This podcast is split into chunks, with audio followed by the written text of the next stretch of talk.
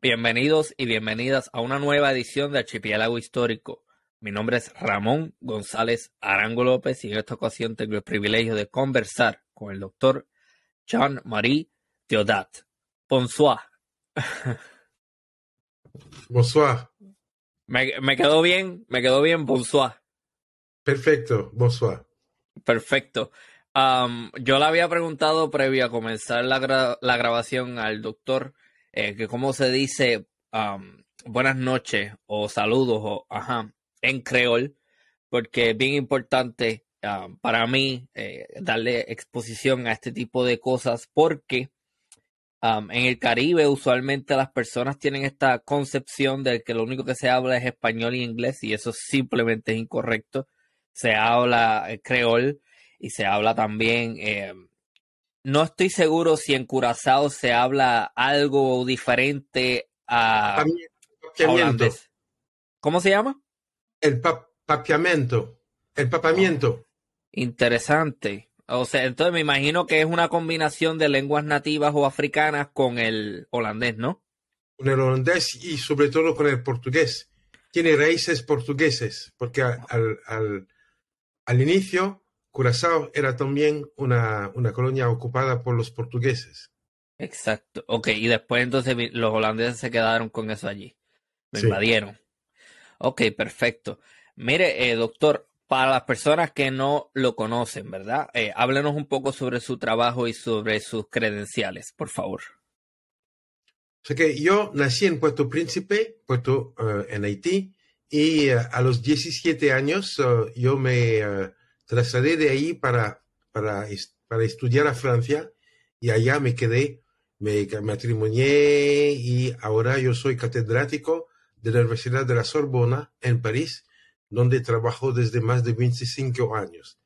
Allí hice mi tesis sobre la frontera dominico-haitiana y uh, publiqué un libro que se llama Haití, República Dominicana, una isla para dos, en el que yo Uh, digamos, uh, defino el concepto de la insularidad para dos, en el sentido de que a partir del momento que una isla está dividida por una frontera terrestre, ya no es una isla, sino son dos insularidades pegadas una a la otra.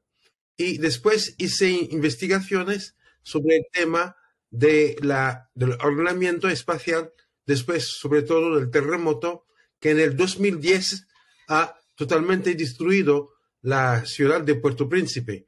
Mm. Y allá trabajé como profesor también, como profesor y sobre todo como decan, decano de la Universidad del Norte en Limonada, donde yo uh, fui uh, decano durante tres años. Y uh, ahora estoy de regreso a París, donde cursos en la Universidad de la Sorbona en el Departamento de Geografía. Interesante, la geografía es uno de mis intereses, me gusta mucho el tema. Entonces, este tema me, me parece que se presta mucho para perspectivas históricas y geográficas también. Entonces, eso me interesa mucho, como lo había mencionado antes de comenzar a grabar.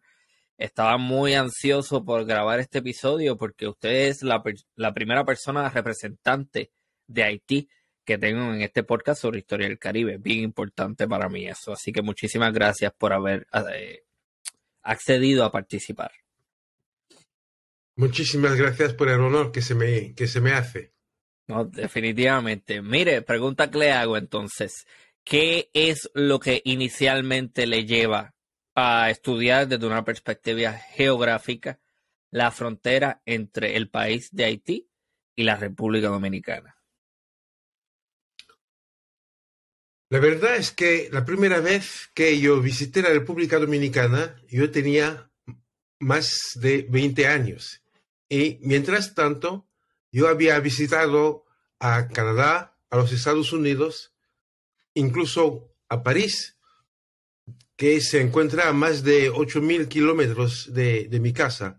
O sea que fue solamente después de haber visitado Francia y de, después de haber viajado por todo el mundo que yo finalmente yo he descubierto que del otro lado de la frontera había otro país semejante al nuestro, al nuestro, pero tan distinto también. Y entonces esa diferencia me impactó mucho y yo quise entenderlo. Quise entender esa diferencia porque al momento de cruzar la frontera me di cuenta también de que era el mismo clima, tenemos el mismo relieve, tenemos las mismas temperaturas, o sea que todo lo que tiene que ver con la naturaleza está totalmente, uh, digamos, común a los dos países, mientras que en la mentalidad, en la música, en el idioma, en, digamos, la sociabilidad, estamos totalmente diferentes. Y entonces el propósito era mí, para mí era entender cómo a partir de una isla común hemos, digamos, uh, edificado, construido dos mentalidades de insulares, pero distintos. Mm. Es un comentario bien interesante que usted hace porque yo viajé a la República Dominicana cuando tenía 12 años de vacaciones con mi, con mi familia. Y cuando yo aterricé en, en el aeropuerto de Santo Domingo, no sé, ahora mismo no recuerdo si era Santo Domingo o probablemente era ese, sí.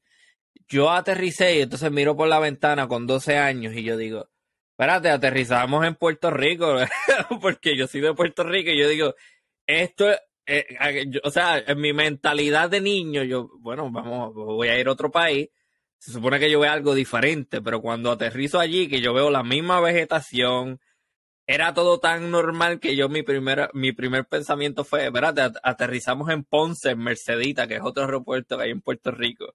Entonces, eh, eh, es así. Claro, y sobre todo, uh, cuando uno está en la, en la ciudad colonial de Santo Domingo, podría ser uh, San Juan de Puerto Rico. O sea que tener, hay entre la República Dominicana y Puerto Rico y Cuba una gemeridad insular que hace que de una isla a otra hay muchos puntos comunes, mucho más que con Haití. O sea que entre Haití y la República Dominicana hay, uh, digamos, o sea que Haití y la República Dominicana, de una parte, Cuba y Jamaica, de otra parte, aparecen como elementos, elementos, digamos, de una gemelidad insular, pero equivocada. Haití tendría que estar pegada a, a Jamaica y la República Dominicana pegada a Cuba. O sea que hay algo, una, un, un, cruce entre las uh, identidades uh, insulares en esta parte del mundo. Ok, um, es, es, interesante exactamente como usted plantea, como una isla que viene siendo la isla de Santo Domingo, Saint-Domingue, como los franceses la llamaron luego de la colonización, es como exactamente, es cómo se desarrollan dos culturas paralelas en el mismo espacio geográfico pero con unas diferencias grandísimas. Y eso se debe también, obviamente, al legado de la colonización, ¿no? De España y Francia. Claro, o sea que no hay, no, no hay muchas islas en el mundo donde la situación se presente igual. O sea que tenemos uh, la Irlanda, tenemos uh, la isla de Timor, tenemos uh, la isla de Chipre, tenemos la isla de San Martín en el Caribe, tenemos la isla de Papuasia, Nueva Guinea, y tenemos también la isla, la isla de Borneo, que está dividida en, en Sulawesi, en Sura, Sarawak y, Brunei, y tenemos también al final la isla, digamos, a veces se habla también de Cuba, porque con Guantánamo hay una frontera terrestre también entre Cuba y Guantánamo y a veces en, Cuba la gente te dice, vamos para la frontera, que es la frontera con, con la base naval americana. O sea que siempre que hay una isla dividida con una frontera uh, terrestre, eso tiene que ver con una invasión desde afuera, invasión Exacto. colonial, o uh, por ejemplo en, en Chipre, invasión sí. del norte de los turcos en, entre Haití y República Dominicana tiene que ver con la ocupación colonial distinta. O sea que primera ocupación colonial española de toda la isla y uh -huh. luego a partir de inicial del siglo XVII, los franceses se, se, se, pusieron en la parte oeste de la, de la isla y de aquí se introdujeron hasta el sur, hasta Puerto Príncipe, hasta el Cabo haitiano y tal.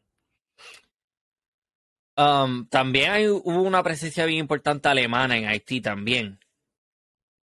Sí, una, eh, o sea que procuraron colocarse en Haití los alemanes, pero llegaron muy tarde, a un momento cuando Haití ya era un país independiente, a finales del siglo XIX. Exactamente. Entonces, ese ejemplo que usted da de Chipre, eh, los turcos invaden y la otra parte es griega.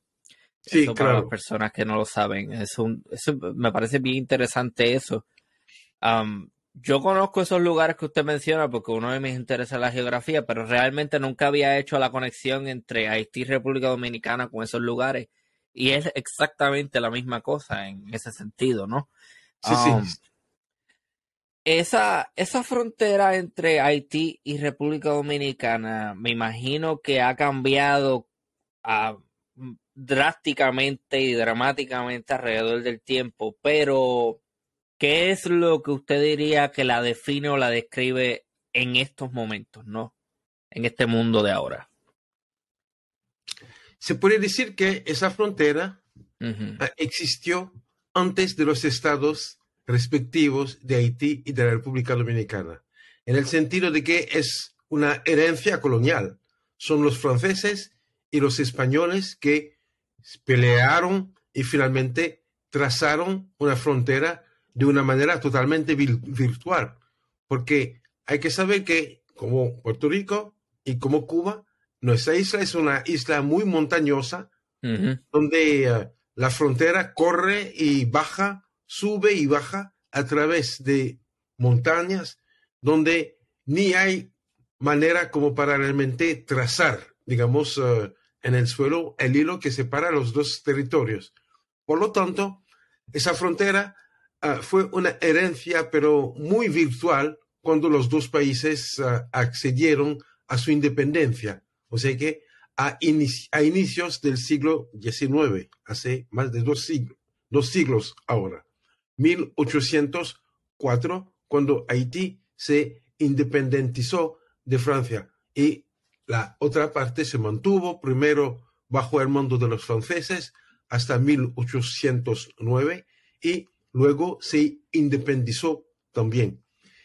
Esa frontera mide más de 300 kilómetros de norte a sur a, través, a través de montañas y de valles y fue hasta, digamos, los años 1990, eh, o sea que hasta hace más o menos 30 años, era una frontera, digamos, cerrada.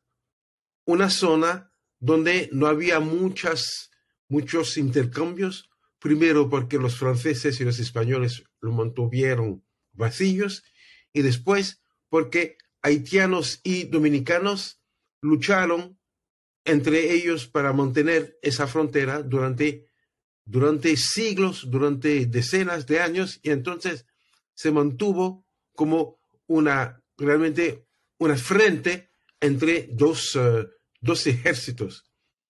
Hasta que en el 1991, durante el bloqueo comercial que la OEA decidió en contra del régimen de los militares que después de un golpe de Estado tomaron el poder en Haití, decidieron un bloqueo comercial de la República de Haití, pero olvidando la frontera terrestre con la República Dominicana. Y fue cuando se desarrolló un intercambio primero totalmente ilegal, o sea, un, un contrabando entre Haití y la República Dominicana, y desde luego ese intercambio se ha mantenido a un punto que hoy en día la República Dominicana es el primer, digamos, eh, eh, la primera fuente de abastecimiento de eh, los recursos, digamos, de cada día para Haití. O sea que recursos alimenticios, pero también bienes materiales, bienes industriales, hoy en día Haití es el primer cliente de la República Dominicana después de los Estados Unidos, que son, digamos, el primer cliente de todos los países de esta parte del mundo. Hmm. Ese régimen militar al que usted hace eh, referencia es el de los Duvalier, ¿no? El régimen de los Duvalier, claro. Mm. Claro. O sea que lo que yo quiero decir es que la frontera antes era, digamos, eh, una zona de fuga, una zona donde la gente, digamos, eh, se separaba. Hoy en día se ha convertido en un embudo donde todas las fuerzas se concentran, porque aquí es donde pasan, digamos, las mercancías más, ah, más caras de toda la isla. Me da la impresión, ¿verdad? Y esto es una observación que yo hago basado en lo que me está diciendo, pero yo no, no tengo mucho conocimiento en esa área.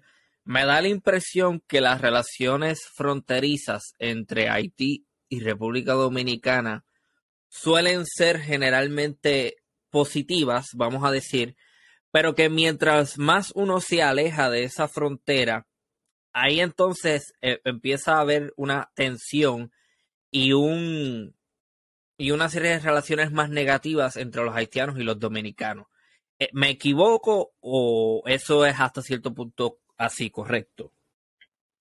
Ah, digamos, eh, tiene razón a, una, a un cierto nivel y no tiene razón a otro nivel pero tiene que ver con la escala, desde un punto de vista, digamos, eh, geográfico. O sea que al nivel de las relaciones vecinales, o sea que al nivel de las relaciones de un pueblo a otro, la gente vive como si fuera familia. O sea que hay una solidaridad espacial inmediata entre haitianos y dominicanos de, otra, de parte a otra de la frontera, que la gente cruza cotidianamente varias veces, la gente se, o sea que se dice que se come en Haití y se toma el café en la República Dominicana, porque la gente vive casi eh, como vecinos en esta parte. O sea que a ese nivel se puede hablar de una realidad, amistad mutua entre haitianos y dominicanos. Pero a otra escala, al nivel de las relaciones entre las dos capitales. O sea que las relaciones de distancia, que no son relaciones de vecinos, aquí se encuentra, digamos, animosidad. Aquí es donde más se encuentra, digamos, uh, malentendimiento de haitianos y dominicanos que no, se, que no se conocen, que no se entienden y que finalmente siempre se han odiado. Eso también es una herencia de las relaciones entre Francia y España durante la colonización. Mm. Entonces, nada muy nuevo, siempre se ha dado así esta, digamos, mezcla de fascinación y de odio, de amistad y de, eh, digamos, y de hostilidad, depende de la escala, de la escala de, de la apreciación. Exacto, porque he escuchado mucho que es bastante normal que, por ejemplo, se juegue dominó o se comparta o se visita entre familias, pero que, por ejemplo, eh, si hay haitianos que llegan hasta las capitales o hasta los centros urbanos, ahí entonces empiezan a haber unas tensiones que son marcadamente más negativas versus las de las fronteras vecinales que usted está eh, describiendo ahora mismo, ¿no? Claro, pero aquí también hay que acordarse que la frontera ah, fue también el sitio de unas, ah, digamos, ah, de masacres mutuos entre haitianos y dominicanos.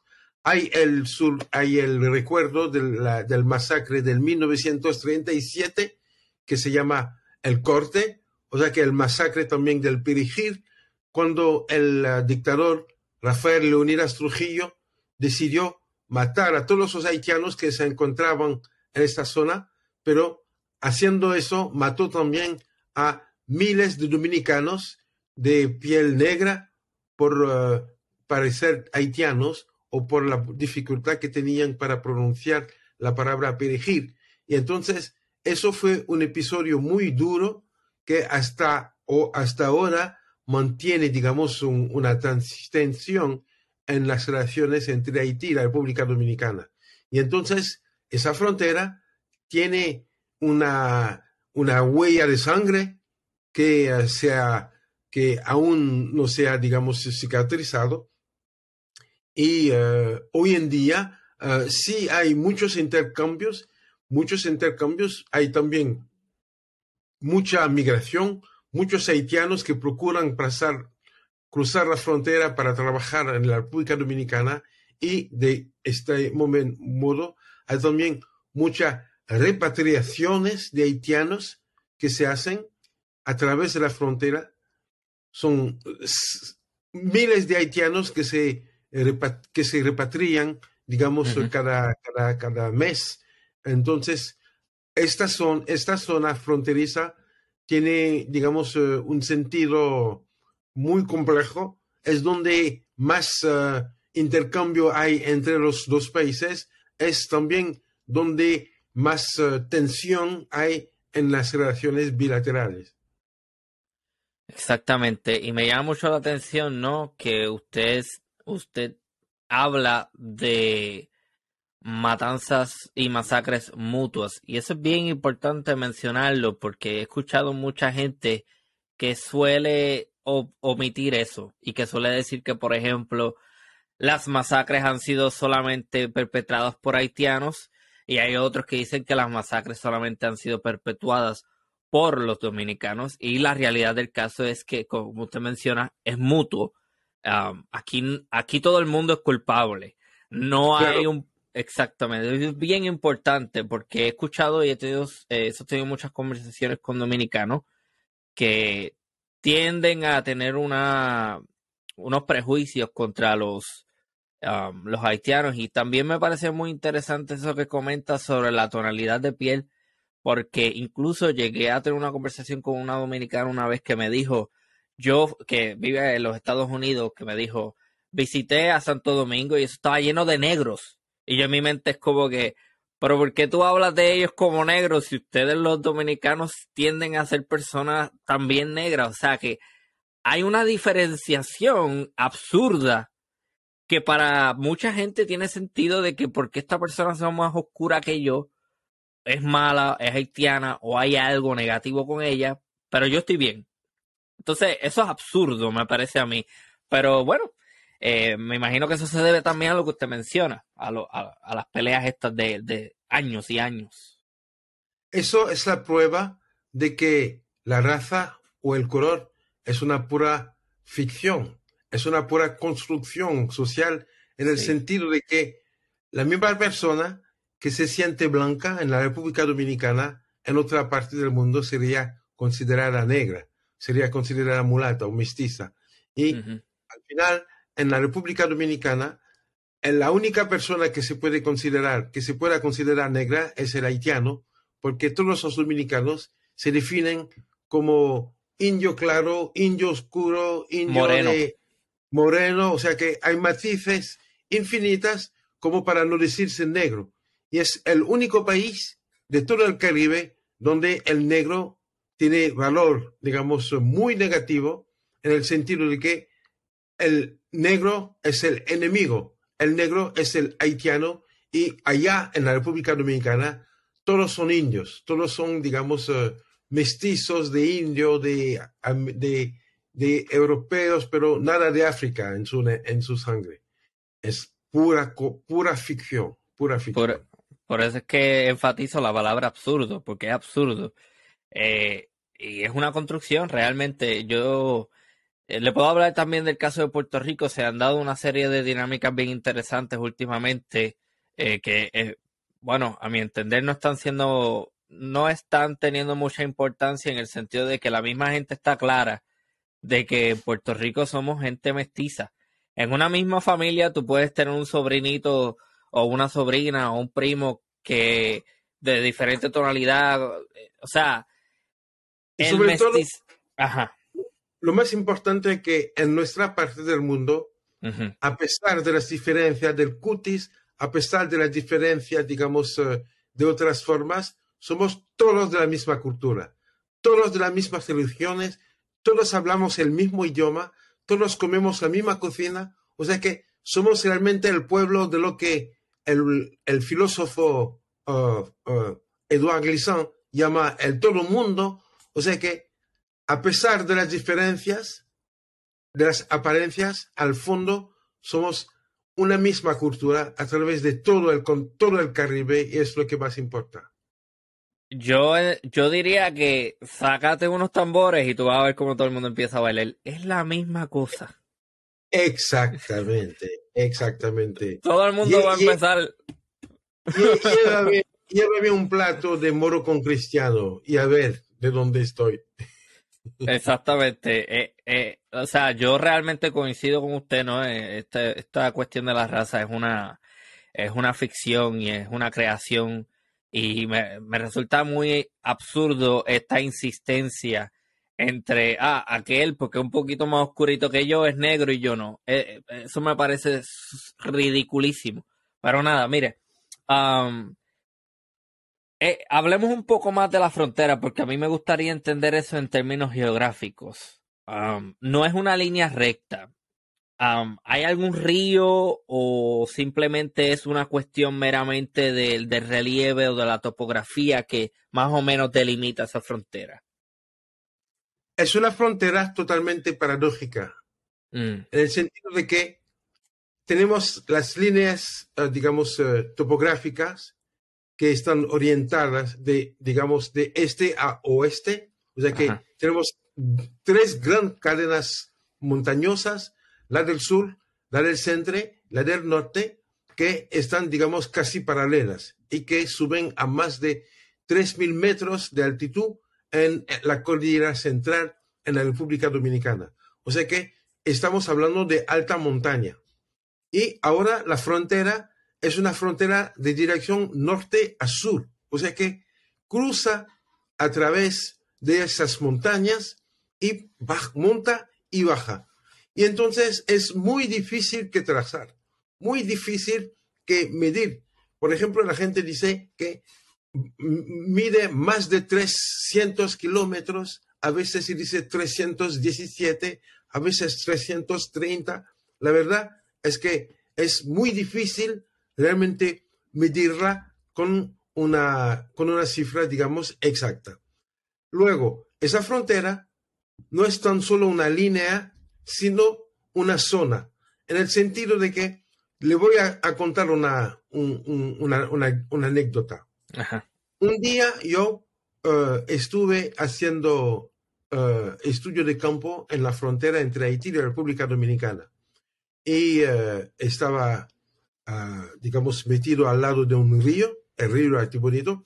Es una oportunidad para decir que la frontera no es una frontera natural, no es un río que separa dos países, sino que a veces hay un río, el río Masacre en el norte, el río Pedernales en el sur, el río Artibonito en el centro, pero esos ríos a veces están del lado haitiano y otras veces del, lado dominicano, o sea que están haciendo, digamos, eh, paso de un lado a otro. Pero esa frontera cuando, cuando yo estuve en esta, eh, al lado de este río, contando la gente que pasando, un amigo me dijo, pero vamos al otro lado, vamos a la República Dominicana, donde hay un mercado y donde más haitianos, verás. Yo me atreví a cruzar esa frontera a pie, entrando en la República Dominicana, y sobre un moto entramos a, digamos, dos o tres kilómetros y primero encontramos una, una patrulla militar y nos saludaron. Bienvenidos a la República Dominicana. Ok. Una, segunda patrulla nos saludaron. Bienvenido a la República Dominicana. A la, tercera, a la tercera patrulla me pidieron por mi pasaporte, que no tenía. Y entonces me mandaron a la cárcel. Fue la primera vez de mi vida que yo me fui a la cárcel pagando mi taxi. Y llegando allá, llegando allá, al momento de ponerme en la en mi jaula, el eh, comandante me, me preguntó, pero ¿por qué usted cruzó esa frontera sin, sin, pasaporte? Y dije, pero yo solamente he hecho igual que los otros haitianos que cruzaron la frontera como para hacer sus compras. Él me dijo, pero todos esos haitianos que cruzan la frontera, todos son amigos. Yo los conozco individualmente. Usted no es de aquí. Eso quiere decir que la frontera no tiene el mismo sentido según el origen del que cruza. Hay una frontera para los haitianos que vienen de Puerto Príncipe, hay otra frontera para los haitianos que viven en, en las vecindades. Y es por lo tanto que yo digo que la frontera es una isla metida en la isla. O sea que hay una isla virtual limitada por, digamos, eh, esas, ah, esas dos partes, esas dos zonas donde haitianos y dominicanos se pueden visitar sin ninguna, digamos, eh, formalidad, aunque los demás, los que vienen de más allá, haitianos o dominicanos, ellos necesitan de un pasaporte para cruzar la frontera. Wow, ok. Em, me parece muy curioso eso y, y cómo él entonces sabe más o menos eh, esta persona es local, es de esta área, pues chévere, puede pasar.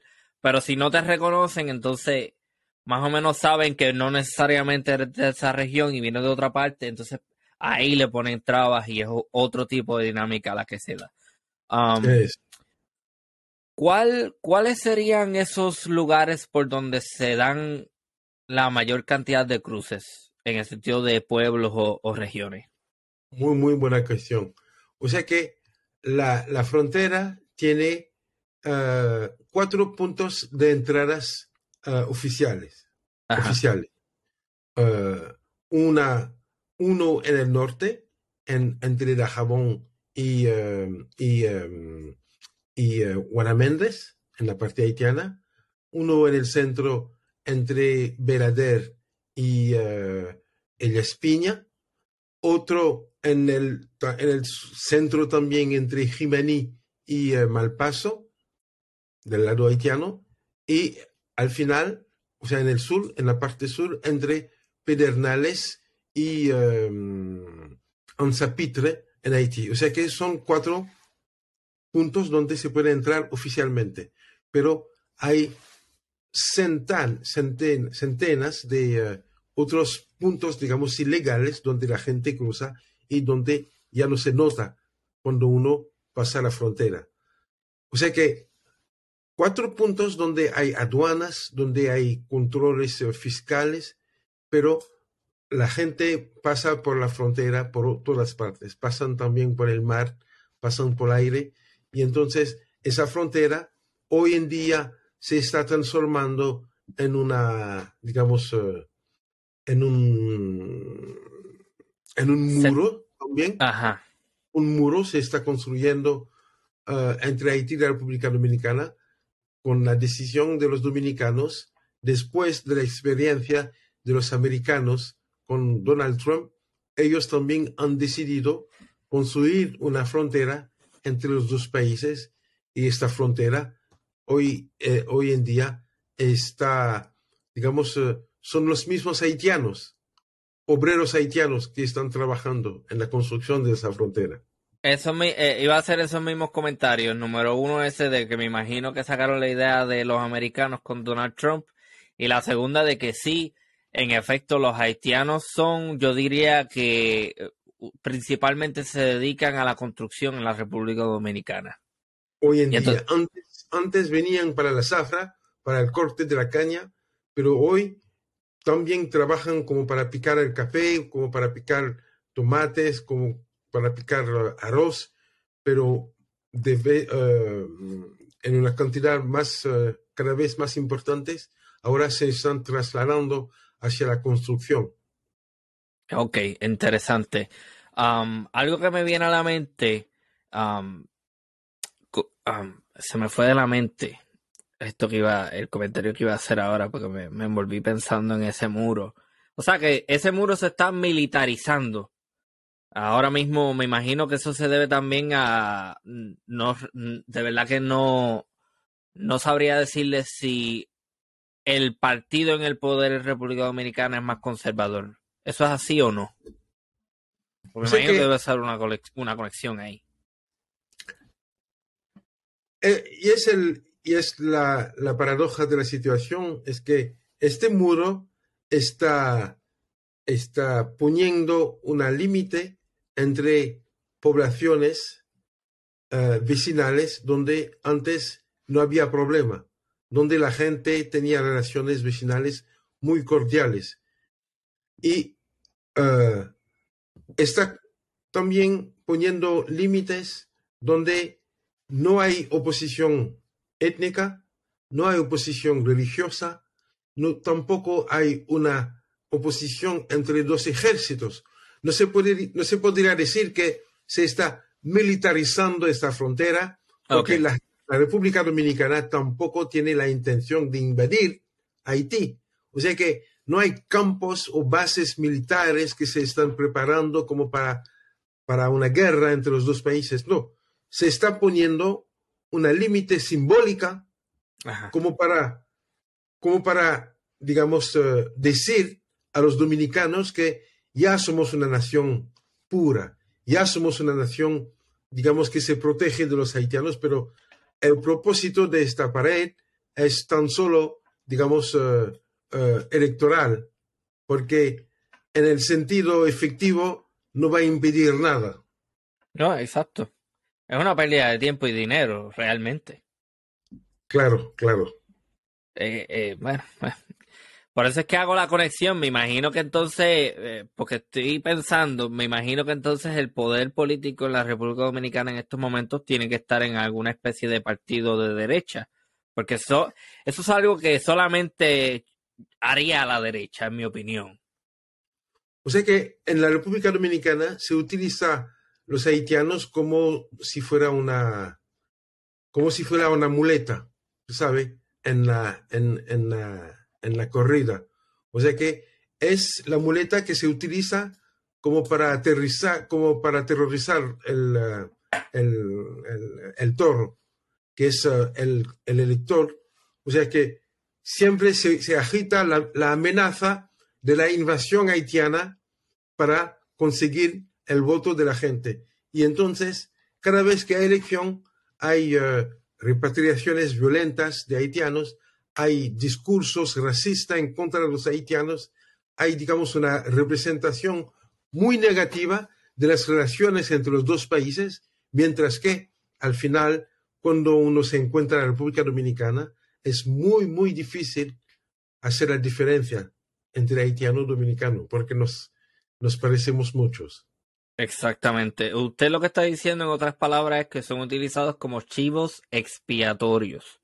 Exacto. Eh, eh, el, scapegoat, el, chivo expiatorio para... Eh, vamos a demonizar a los haitianos y vamos a hacerlos ver como la causa de todos nuestros problemas. Y tú votas por mí, no van a haber más haitianos y todo esto aquí se va a arreglar de un día para otro. Me imagino que el discurso es así, bien simplista y bien zángano. Digamos, es el esquema uh, fascista que se ha utilizado en Europa durante los años 30 y que hoy en día está realmente, se está reutilizando y que también en la República Dominicana tiene mucho, digamos, uh, mucho, mucho favor porque la gente se dice que eh, los haitianos son fuente de todos los problemas de este país. Ok, un comentario que voy a hacer ahorita es que yo recuerdo haber visto un video en donde se hablaba sobre esos problemas y en donde había unos militares hostigando a una mujer. Y decían, no, no, que tú eres haitiana, tú eres haitiana. Y era porque era una mujer más, eh, bastante oscura. Y ella decía, mira, no, yo, yo soy de aquí, de República Dominicana, hablaba un español este, perfecto, ¿no? Por así decirlo. Y, esta diferenciación, simplemente porque es más oscura, ya es, es haitiana y, hay que hacer algo con ella.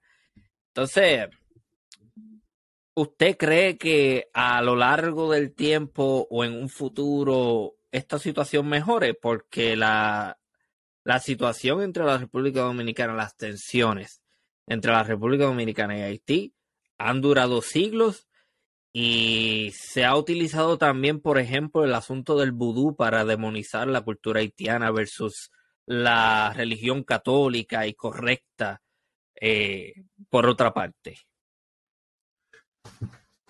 La,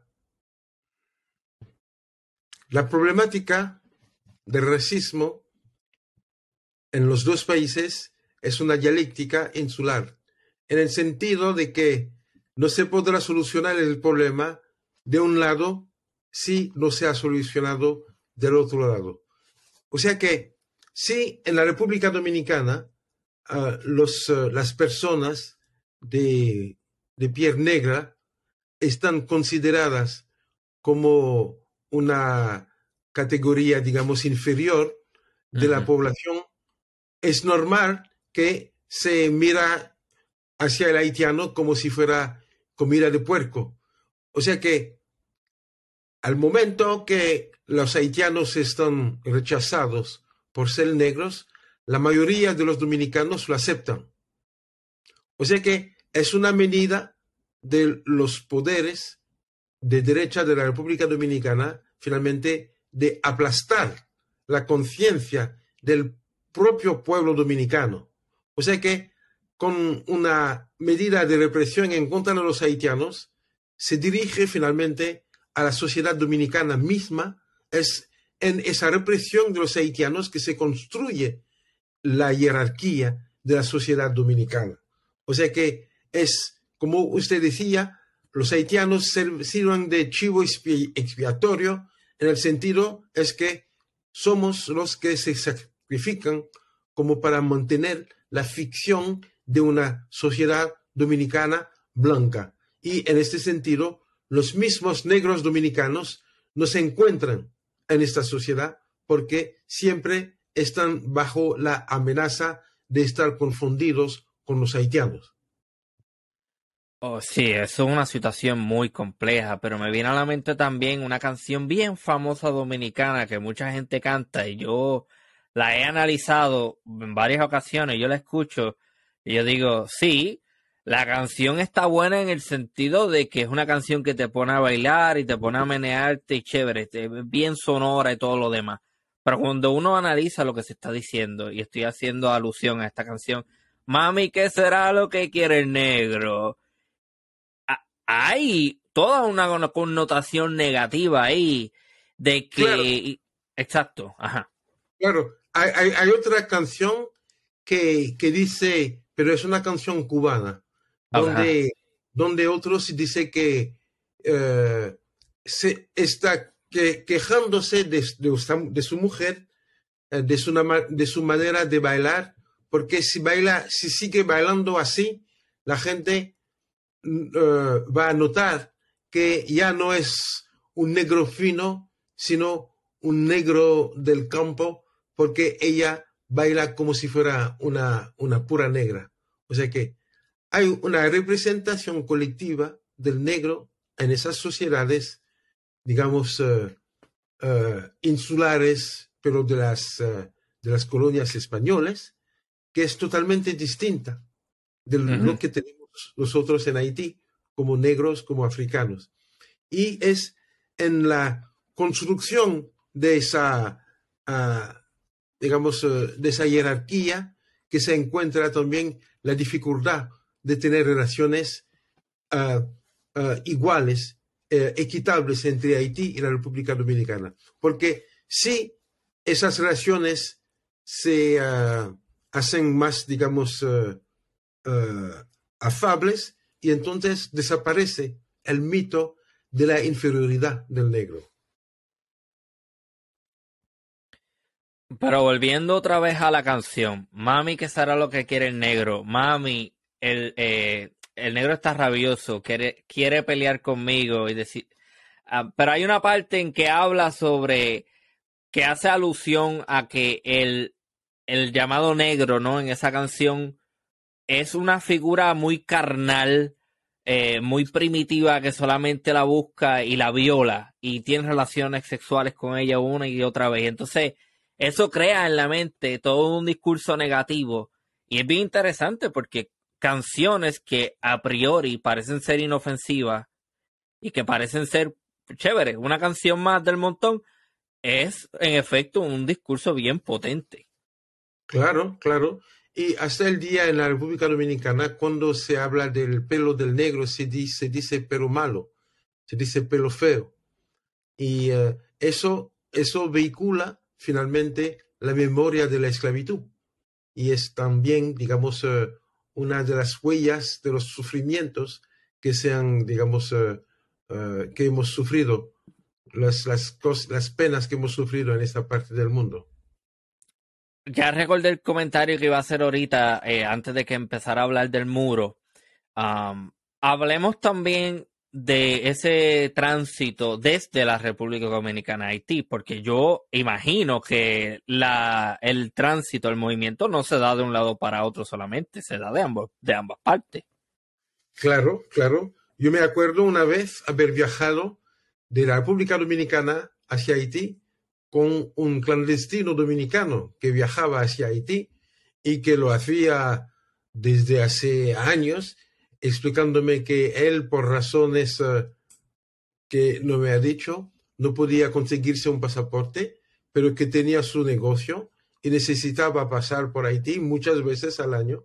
Y entonces yo me digo que la frontera es un paso, digamos, eh, profesional para muchos en ambas partes de la, de, de, la, digamos, de la línea. Y entonces es donde se verifica que todos los seres humanos necesitamos esa movilidad que permite, digamos, enlaces de, una, de un lado a otro. Ok. quiero incluir el elemento lingüístico aquí. El creol. ¿Se habla mucho en esa área, en, ambos lados de la frontera? ¿Cómo se manifiesta el idioma eh, allí? El creol, con más de 11 millones de personas que viven en Haití, más o menos 3 millones que viven afuera, digamos, somos más o menos 17 creolo hablantes a través del mundo. Y entonces es uno de los idiomas más importantes hoy en día en todo el Caribe. Y ese idioma eh, se, se, entiende por todos los haitianos, o sea que todos hablamos creol, solamente una minoría habla y entiende en francés, a pesar de la proximidad entre esos dos idiomas, porque el creol es un idioma, digamos, eh, románico que procede del francés, del idioma, digamos, de los eh, marineros franceses del siglo XVII que se encontraron con los esclavos y con, digamos, eh, los cimarrones de origen taínos para inventar ese nuevo, nuevo idioma. Pero el creol se, habla también en toda esa zona fronteriza por la persona que viene de la otra parte de la frontera con, por los dominicanos. O sea que en esa zona de la frontera, de la isla, la gente es realmente bilingües. O sea que los haitianos hablan castellano y los dominicanos hablan el creol de una manera muy fácil. Ok, interesante eso. Perfecto, ok. algo que me viene a la mente también es esta situación. Ah, es que es que es un, hay hay un odio, como usted menciona, pero yo he escuchado mucho también sobre lo que mencioné ahorita sobre el vudú. Cómo el vudú se ha utilizado como un discurso potente a pesar de que el vudú realmente no necesariamente tiene nada que ver con cosas del diablo, entre comillas, pero háblenos un poco más sobre eso, porque es una religión, eh, hasta, hasta donde tengo entendido, um, nacional, pero hasta donde tengo entendido fue, se categorizó de esa forma para hacer enojar al lado dominicano. Algo así tengo entendido que sucedió. Hay que saber que el vudú procede de una, yo no diría una mezcla, porque mezclar es realmente eh, eh, machacar. Digamos, una agregación sucesiva de creencias españoles, franceses, precolombianas, africanas, que ahora forman parte del mismo paisaje religioso de los haitianos. Y eso tiene que ver, yo pienso, con una mentalidad muy moderna, porque eso se daba también en el imperio eh, eh, romano durante, digamos, eh, la, época imperial, donde los romanos aceptaban los dioses de los bárbaros, aceptaron los dioses de todos los pueblos, porque ellos entendían que la, la, idea de Dios es una idea común, es una idea, ah, ah, digamos, ah, estructural que atraviesa todas las, todas las civilizaciones. Y por lo tanto, los haitianos tienen una mentalidad inclusiva de los dioses. Los dioses no se pelean, los dioses se entienden, los dioses se rezan de, de manera conjunta. Y es por lo tanto que en el vudú se encuentra una, una, una ética de libertad, una ética de igualdad, una ética de solidaridad, que es la ética de los cimarrones, que es la razón que ha permitido a esa gente de sobrevivir en la fuga, de sobrevivir en la, en la selva, de sobrevivir en la, digamos, eh, en la oposición de, del, del, sistema de la esclavitud. Y por lo tanto, el vudú es donde la gente se encontraba como para reconstruir una humanidad que se había machacado en el marco de esclavitud. Y es por lo tanto que el vudú tiene una forma de desafío con respecto a la religión de los maestros. Es un desafío con respecto a la, a la jerarquía social. Y es por lo tanto que la iglesia, el poder y la, digamos, eh, la cultura burguesa la consideran como una amenaza. Y es por lo tanto que se ha demonizado, que se ha considerado como el culto de Satán. Ah, exactamente. Ha hablado unas cosas bien importantes aquí que ameritarían una conversación completa acerca de cómo el, el poder religioso domina y busca aplastar todo lo ajeno.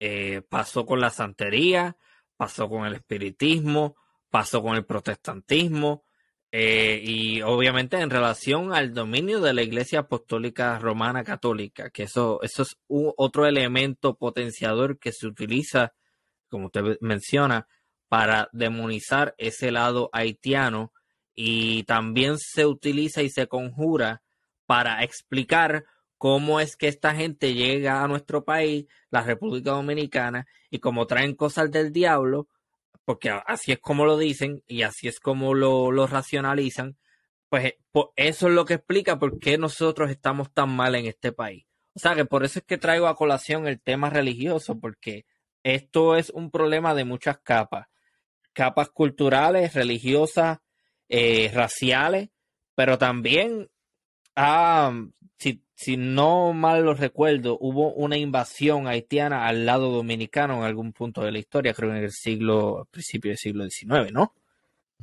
O sea que después de la independencia de Haití, en el 1804, los haitianos estuvieron bajo la amenaza de una nueva invasión de los franceses que aún ocupaban esa parte oriental.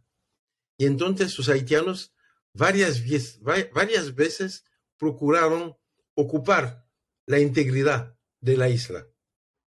Y así empezaron esas guerras, donde los haitianos, primero con Desalín en el 1804, invadió la República Dominicana, que no era la República Dominicana, pero digamos esa parte de la isla, y entre 1804 y 1859 durante más de 50 años, los haitianos invadieron muchas veces la República Dominicana, procurando ocupar esa parte.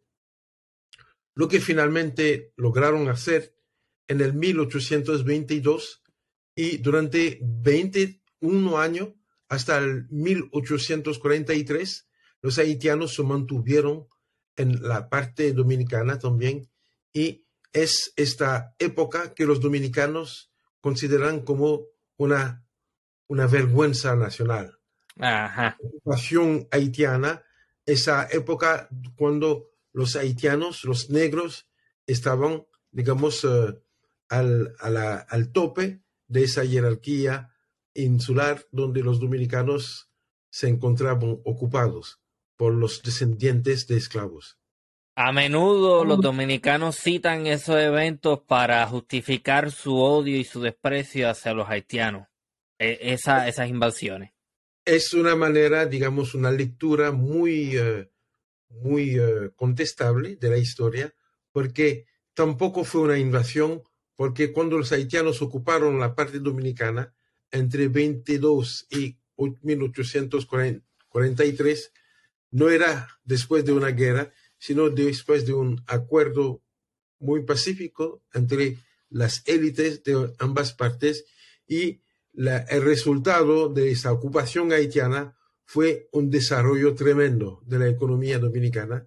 Y entonces hay que, hay que digamos, eh, considerar la, digamos, eh, el, el avance que creó esa unión con Haití pero al mismo tiempo el retraso que hizo en la representación de los dominicanos.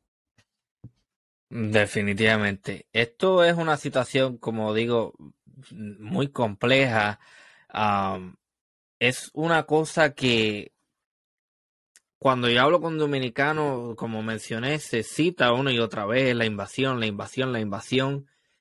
Y es una huella que todavía no se ha curado, pero otra cosa que quiero traer a colación es que yo le estaba leyendo un libro sobre la ocupación norteamericana a Haití en 1929, si mal lo recuerdo. Y realmente la situación, y creo que usted va a coincidir conmigo en esto, la historia de Haití ha sido una, yo diría que muy trágica, porque Luego de que los haitianos obtienen su independencia, la realidad es que los imperios europeos no solamente le dan la espalda, sino que activamente em, impiden su progreso. Y también hay que tener en consideración que como, y esto es uno de los argumentos que yo leí en ese libro, me imagino que después lo incluiré en la descripción del episodio cuando salga, eso en conjunto con que la revolución se hizo o la rebelión se hizo por un sector que no tiene educación, porque los esclavos no tenían educación. Cuando obtienen su independencia, hay un problema. ¿Quiénes van a ser nuestros servidores públicos? ¿Quiénes van a ser nuestros políticos? ¿Y quiénes tienen la capacidad intelectual para guiar el nuevo país? Entonces tienes dos cosas tienes la incapacidad de las, los, nuevos eh, ciudadanos del país porque realmente carecen de una educación por culpa de la esclavitud y tienes también el impedimento de las potencias europeas y de los vecinos a lo largo del tiempo. Entonces yo creo que son dos cosas muy importantes para explicar eh, la falta de desarrollo en Haití, que voy a ser muy cuidadoso porque no me refiero a una falta de desarrollo social ni cultural, ni mucho menos me refiero a una de carácter económico. Hábleme un poco más sobre eso. Exacto, exacto. Yo pienso que la, tercera parte de su intervención es la más verídica, en el sentido de que ah, lo que faltaba a Haití a ese momento era un, un modelo, digamos, económico y social que permita salir de la esclavitud, pero con una justicia social mm. que se prometió a los esclavos, pero que nunca se ha realmente cumplido. En el sentido de que no faltaba, digamos, eh, capacidades eh, humanas en este país, porque al momento de la guerra, Haití, o sea que al, momento de independentizarse de Francia, Haití tenía una élite económica, intelectual, de, de primera calidad. O sea que había ingenieros, había arquitectos, geógrafos, médicos, arquitectos, pero en cantidad en la isla que estaba realmente muy desarrollada. Y esos eran mulatos, eran blancos, y eso, digamos, se nota porque hasta los años 1840, Haití es una tierra de inmigración para gente que venían de Martinica, de Guadalupe, pero también de los Estados Unidos.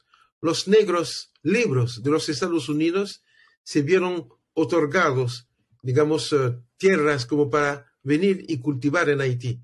Entonces, Haití tenía la posibilidad de salir, digamos, de del modelo eh, de la esclavitud. El problema es que la élite haitiana quiso mantener la economía de plantación, quiso mantener una relación, digamos, de trabajo donde el que cortaba la caña salía con un salario muy, eh, muy pequeño, mientras que el dueño del, del, eh, ingenio, el dueño de la, de la plantación, eh, salía con, digamos, la, las, la mayoría de las riquezas. Finalmente, en Haití tuvimos una revolución social, tuvimos una revolución política, pero no hemos hecho la revolución social que hubiera permitido realmente transformar las relaciones humanas. Y es donde hemos fracasado. Ok, pero también hay que darle mucho énfasis a eso que estoy mencionando, que es uno de los argumentos que se menciona en ese libro, que nuevamente incluiré en la descripción del episodio cuando salga. Y es cómo los países vecinos y los imperios activamente presionaron al país y le impidieron crecer. Porque, por ejemplo, en ese libro se menciona como, en el Congreso de los Estados Unidos de la época se hablaba de, por ejemplo, no vamos a recibir eh, mandatarios o, dignatarios o ah, representantes diplomáticos de Haití en este país, porque eso le va a dar una mala imagen a nuestros negros que todavía están esclavizados y como también esas manifestaciones se dieron en América Latina por parte del gobierno de Simón Bolívar y todas estas personas también. O sea que eso también es importante. En el, 1826 se organizó la conferencia de Panamá de todos los países ah, independientes de, la, de, de, América. Nos invitaron a los haitianos, a pesar, a pesar de la ayuda que los haitianos habían otorgado, proporcionado a Bolívar cuando durante la guerra de independencia había, se había refugiado a Haití. Y hay que acordarse que fue en Jacmel, en Haití, que se, que se fundó la bandera de la Gran Colombia. Wow, yo no sabía eso. Y es por lo tanto que se encuentra con el, el azul y el rojo que son de la, que son de la bandera haitiana y el, y, el amarillo es para acordar su hispanidad. Entonces, Haití está al origen de la, de la bandera que ha otorgado la independencia a esos países de la Gran Colombia. Y Haití no fue invitado. Después de la proclamación de la independencia en 1804, ningún país reconoció la independencia de Haití, ningún país del mundo ni las repúblicas de América del Sur. Los americanos se negaron a hacerlo, pero los franceses en el 1825 aceptaron reconocer la independencia de Haití, pero a costo del pagamiento de ah, una deuda de mil de 150 eh, millones de francos, que es muchísimo que es el equivalente de 10 años de productos interior bruto de, del país a esta época. Y fue, digamos, eh, como son los, los trabajos de Sísifos. Porque ah, ya, sí, sí. Haití, Haití pagó esta deuda hasta los años 1950. Wow. O sea que más de 100 años de, eh, de, de una deuda totalmente injusta, porque es como si después de la guerra de Algeria, los eh, nacionalistas eh, de Algeria tuvieron que pagar a los franceses después de su independencia. O sea que es lo que se llama la doble pena de los haitianos, que no solamente lucharon para conseguir su independencia, tuvieron también que pagar para ser reconocidos como libres. Eso es algo que también se menciona en el libro, usted me lo acaba de recordar. Eso es bien importante porque eh, a lo que quiero llegar es a lo siguiente. Cuando usted mira la situación actual de Haití, no se debe solamente a un problema interno, se debe a un legado histórico, se debe a una falta de asistencia, una falta de colaboración, de comprensión, de comunicación, y está brutal cómo estos países de estas eh, um, estos países que se independizaron en la década de los 20 del siglo XIX lo hicieron con una gran ayuda porque como usted menciona Haití proporcionó recursos y proporcionó tropas. Y cómo después de que esto sucede ah perfecto no existen. Vamos a dejarlos allá son todos ellos negros esclavos y se acabó la cosa. Entonces eh, eh, a eso es lo que quiero llegar, ¿no? Que no hay que entender todo esto antes de juzgar y decir que Haití está como está porque o porque les ha dado la gana o porque eh, todo es problema y culpa de ellos solamente. Aquí hay muchísimas cosas entrando en juego. Es una, es una trama de razones, de motivos y es donde a veces yo digo que en Haití hemos vivido 200 años de soledad. O sea que, a pesar de compartir la isla con la República Dominicana, tenemos los vecinos más amargos, los vecinos más ingratas que se pueda imaginar, porque siempre el dominicano mira hacia abajo con el haitiano. Siempre hemos tenido relaciones conflictivas con los americanos que no tan solo no, han reconocido nuestra independencia, ah, y eh, solamente lo hicieron en el 1865, después de la abolición de la esclavitud en su propio país, y la relación fue también muy, eh, digamos, eh, manchada por la ocupación que entre 1900 1916, 1915 y 1934. O sea que durante 19 años los americanos invadieron, ocuparon Haití y sometieron el país a un régimen de trabajo forzado que, que, que provocó una guerra de resistencia de los haitianos, lo que hace que el pueblo haitiano siempre ha luchado, digamos, solo, sin ninguna esperanza, pero siempre con mucho coraje. Definitivamente, contra todo en contra de ustedes, contra todas las adversidades, seguimos adelante. Eso es lo que se, hay. se habla de Toussaint Louverture como el que ha vencido a las tres coronas de esta época los franceses, los españoles y los ingleses.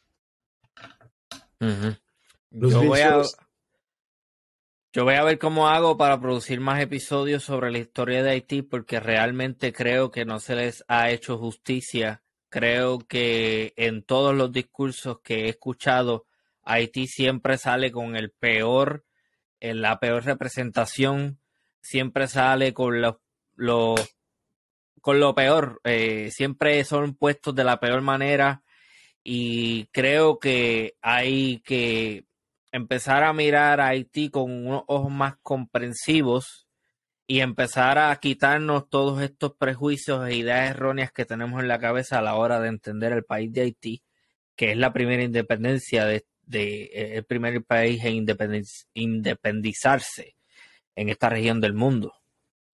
Siempre se ha mirado hacia Haití a través de una pantalla de humo.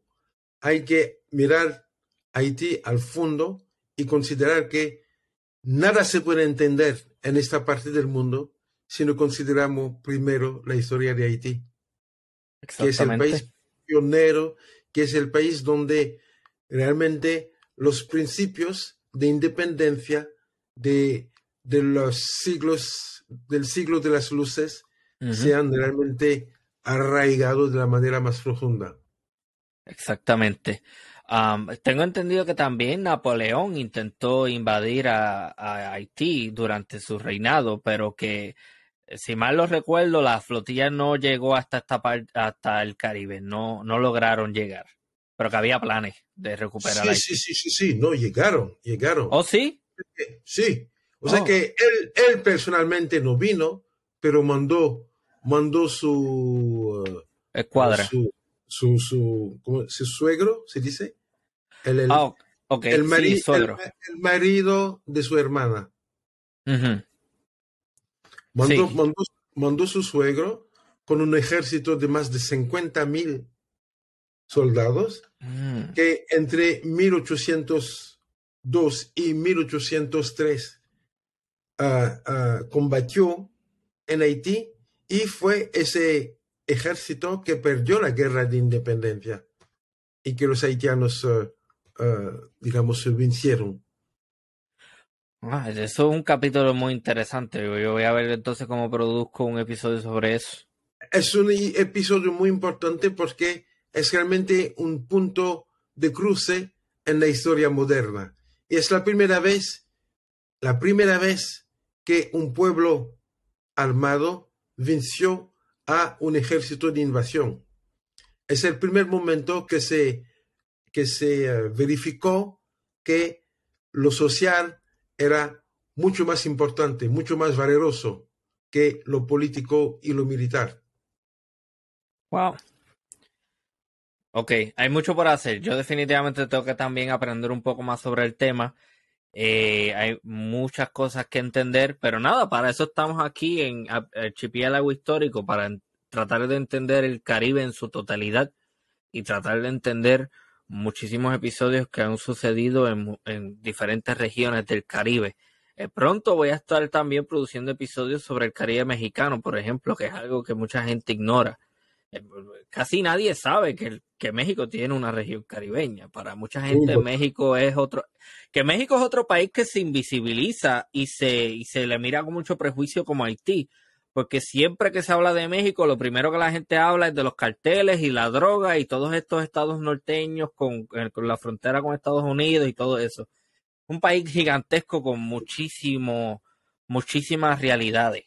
Y el mismo caso con Haití. Si puedo servir para ayudar, esto es la orden. Ah, excelente, claro que sí. Ah, pues chévere, chévere, definitivamente. Eh, para la audiencia, em, aquí en donde yo estoy ahora mismo son las 5 y el doctor me dijo, podemos empezar a las 4. Aquí en donde yo estoy, que es en París, van a ser las 10 de la noche. Y yo le dije, pero eso es muy tarde, lo podemos hacer como quiera. Eh, este, o sea, si lo podemos hacer más temprano para que sea más temprano para usted. Y me dijo, no, no, no, a las 10 yo te voy a contestar. Y así que le agradezco porque eso es un gran esfuerzo de su parte. Es realmente un placer. No, definitivamente, se lo agradezco mucho. Pero nada, eh, wow, ok, eh, eh, tengo la, la, cabeza volando con todas las cosas que me ha dicho hoy, porque realmente ha sido un, un episodio enriquecedor e iluminador. Porque, de nuevo, hay tanto por conocer sobre Haití y tanto, tanta telaraña que romper. Porque. Sí, Ajá. Sí, dígame, dime. No, no, era decir que siempre la realidad es una conquista de la inteligencia, porque siempre tenemos que combatir con, con clichés, con prejuicios, con eh, pantallas de humo que impiden realmente entender la realidad en su, en su pureza. y nosotros, los intelectuales, los profesores, los, uh, um, digamos, todos los, que, los periodistas que somos, digamos, este trabajo de, de, de, paso, ¿no? De la palabra, tenemos que siempre, uh, digamos, aclarar la visión de los demás. Yo estoy muy contento con este episodio. Yo creo que ha sido uno de mis favoritos y eh, le dije al principio que iba a ponerle de forma tentativa la geografía de la frontera haitiana dominicana, pero creo que debería también incluir raza, tensiones entre países vecinos y, o sea, ese título, ese título nada más va a estar, como decimos en Puerto Rico, bien cabrón, va a estar bien cabrón. Pero nada, mire, no le quito más tiempo porque sé que es muy tarde allá en donde usted está, así que muchísimas gracias definitivamente. Era un placer. Hasta luego. seguiremos en contacto y esto ha sido una nueva edición de Archipiélago Histórico. Hasta la próxima.